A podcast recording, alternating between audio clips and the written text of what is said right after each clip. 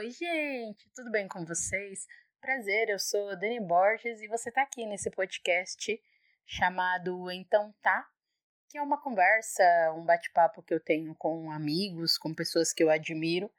É, conversas, né? Apenas conversas, simplesmente conversas é, sobre situações da vida e do mundo. E nesse primeiro episódio eu vou conversar com uma amiga de muitos anos chamada Fabiola Zampini. Você vai ouvir agora a primeira parte da conversa. As próximas atualizações serão sábado e terça-feira. E aguardo vocês. Até a próxima. Então tá, bora começar!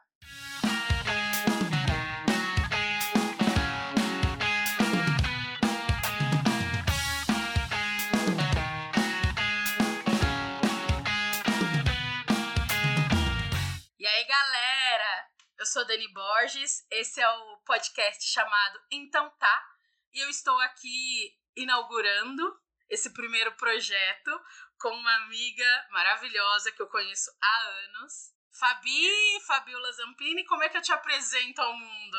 Fabiola Zampini, pode ser. Fabiola Zampini. E estamos aqui, a gente vai falar sobre rock and roll. E tudo bem, Fabi? Tudo bom, e você? Quanto tempo? Também, tô. Menina, não é verdade? Quando, quando foi a última vez que a gente se viu? Já perto de Ah, 10 já. anos, hein? Foi lá em Pinheiros, lembra? Que a gente tomou uma cerveja maravilhosa. Que a gente começou a experimentar cerveja de caju, Café, a de café. Eu acho que eu não gostei da de café. muito, muito amarga, assim. Teve uma que a gente gostou. Eu não lembro qual. Foi uma que a gente gostou mesmo? Era uma meio cítrica, não lembro. Nossa. Já, era a décima, não Não, a gente foi experimentando todas do cardápio. Vamos experimentar. Às vezes a de café é até boa, mas a gente tomou tantas antes Eu- que deu uma mistura. não, não deu pra sentir direito. É verdade. Então, e aí eu, a Fabi, a gente vai falar hoje sobre shows. E só pra dizer, né, como é que a gente se conheceu, né? A gente se conheceu num curso de teatro no Emílio Fontana em 2001. 20 anos. Foi ontem. e aí a gente se conheceu e a Fabiola já curtia heavy metal. Eu era do samba, eu era da vida louca, do funkão. Não que eu tenha deixado de ser, mas. E aí eu lembro quando foi o meu primeiro encontro com o rock, porque a Fabiola já a gente era amiga, a gente, a gente era conhecida, né? E aí no curso, durante o curso, a gente sempre fazia os trabalhos juntos, juntas. Eu lembro quando eu comecei a ouvir, tava no Jô Soares, o Angra, e aí eu olhei e falei: "Ah, é rock", tipo, a Fabi, lembrei de você na hora e vi. E eu achei o Kiko Loureiro lindo, ou seja, comecei a curtir rock por um crush. E aí, a partir disso, eu conheci o Angra e você foi me mostrando Halloween, de Purple. Aí eu mergulhei no mundo do heavy metal e do rock.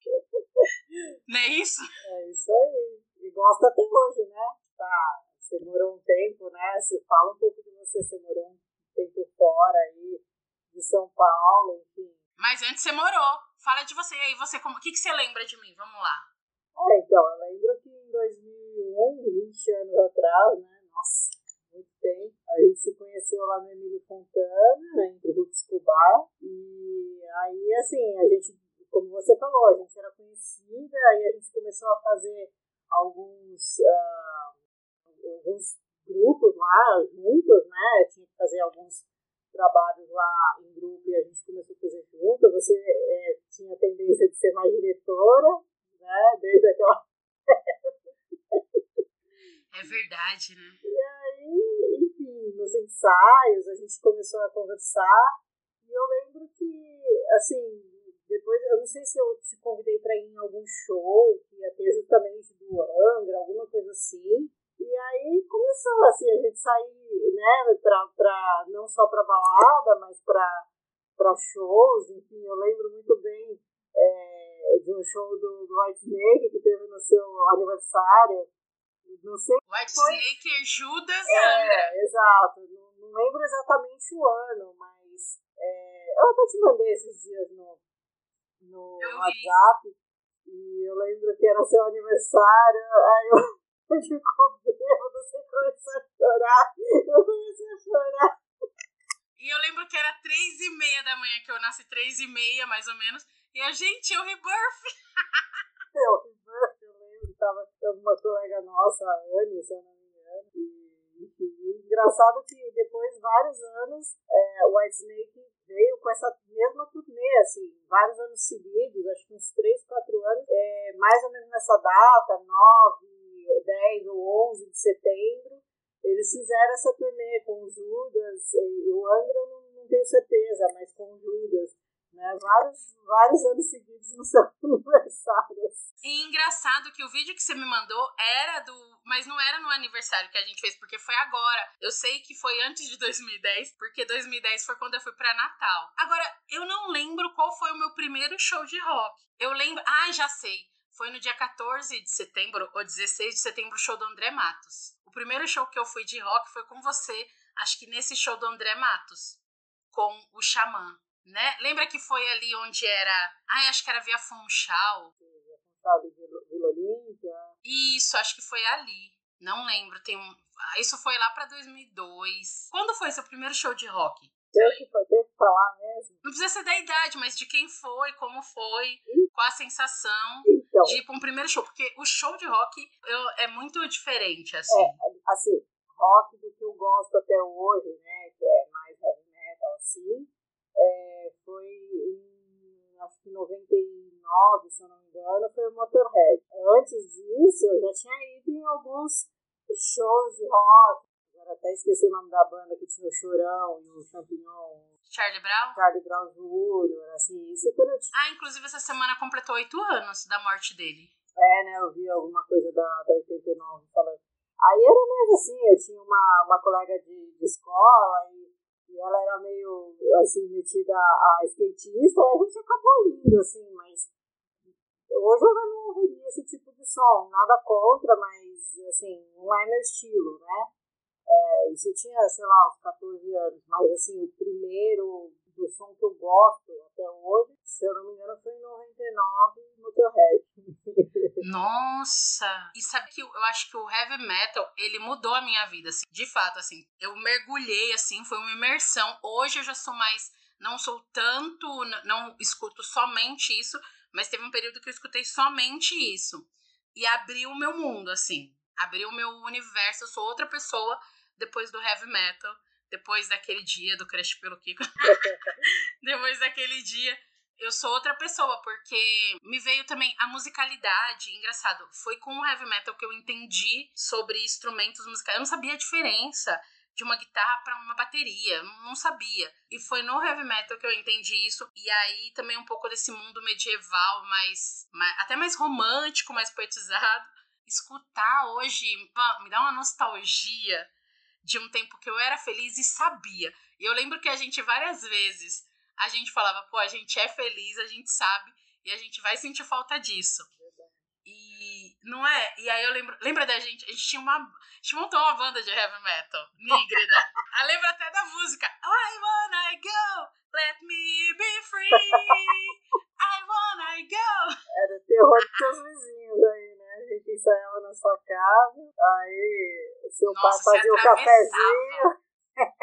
Você atravessava a cidade, mano. Ah, detalhe, gente, as pessoas não conhecem a gente. A gente tá falando como se todo mundo conhecesse a gente, mas assim, é, você morava em Santana e eu morava no Jardim São Luís, em Santo Amaro, tipo, extremo sul, extremo norte. E aí você atravessava a cidade com guitarra e amplificador. É, teve uma época que a gente, eh, sei lá, eu deixei o amplificador aí, ou usava o seu, você tinha um, alguma coisa assim, porque eu não dava conta de levar a guitarra. Você tem uma letra muito legal, Sem Limites, que os meninos, eu lembro na época, os meninos que faziam teatro comigo, do Bacobá na época, eles montaram uma versão de uma música sua que eu achei maravilhosa. Eu não lembro se eu tenho mais. Deve estar aqui na pasta, aquela pasta É, eu tenho, eu tenho ainda uma pasta com as letras impressas. E, e aquela tem uma que eu amo, que é lenta. Lembra uma vez que a gente. Ai, eu esqueci a música. A gente tinha três músicas, vai. Nossa, que era boa. Se. Ah, eu gostava das nossas músicas, eu sou suspeita pra falar. É, porque a gente, na verdade, assim, né, é, pelo, pelo tanto que assim a gente uh, tinha estudado de música, ou tinha se integrado na música, até que a gente tinha uma qualidade, né? Porque, lógico, comparando com profissionais, não, mas como a gente estava no começo, assim, é, não era uma coisa de se jogar fora, né?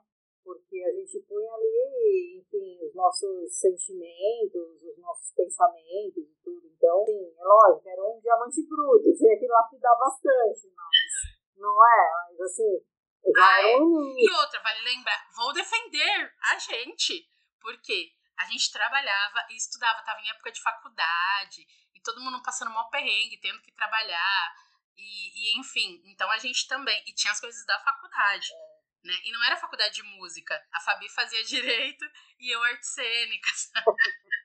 Tudo a ver, né? Bom, você ainda era arte, né? e, então, assim, eram outros universos, né?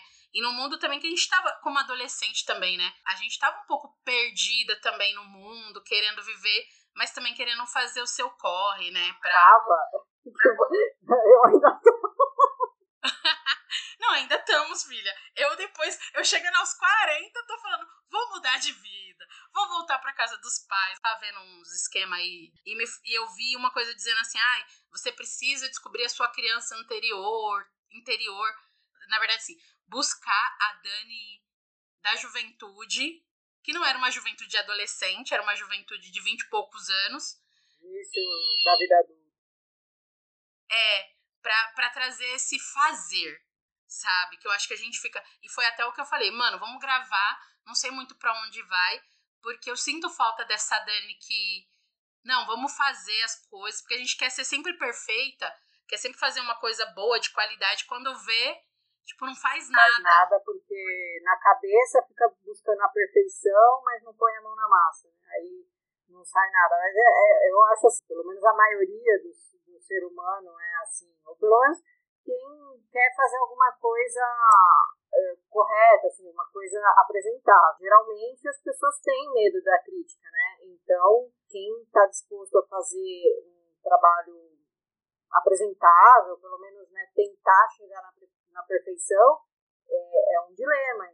Eu falo porque eu sou assim, você né, é assim, e muitas pessoas que eu conheço são. Não todas, mas muitas pessoas são.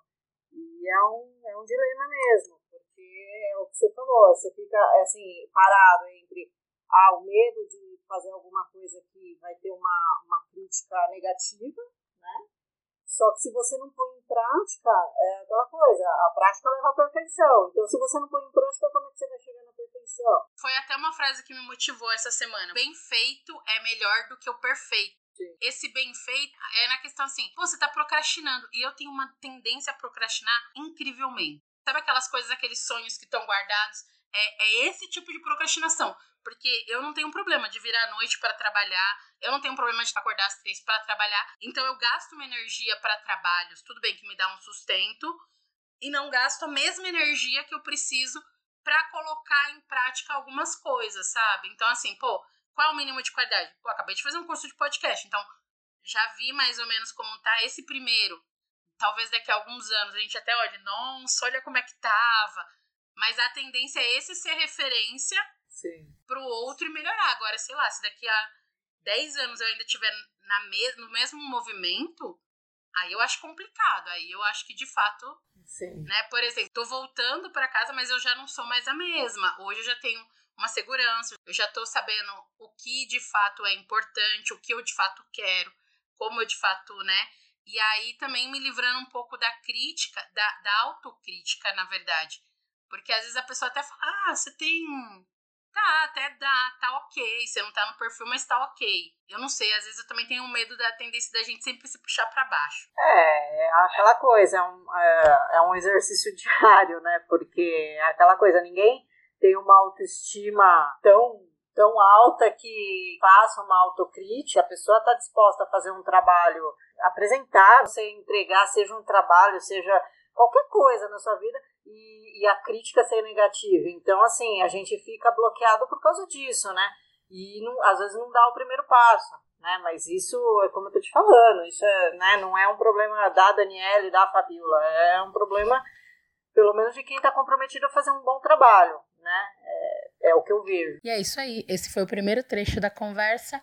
Sábado tem a parte 2, onde falaremos de rock, heavy metal, Vakin. E é isso. Então tá, aguardo vocês. Fui!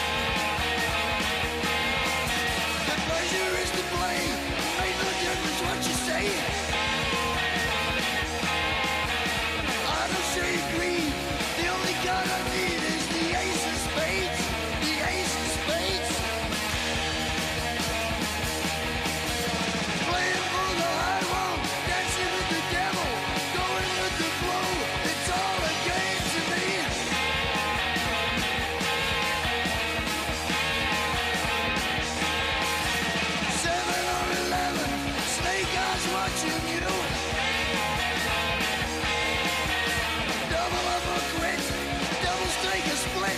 The ace is spades. The ace is spades.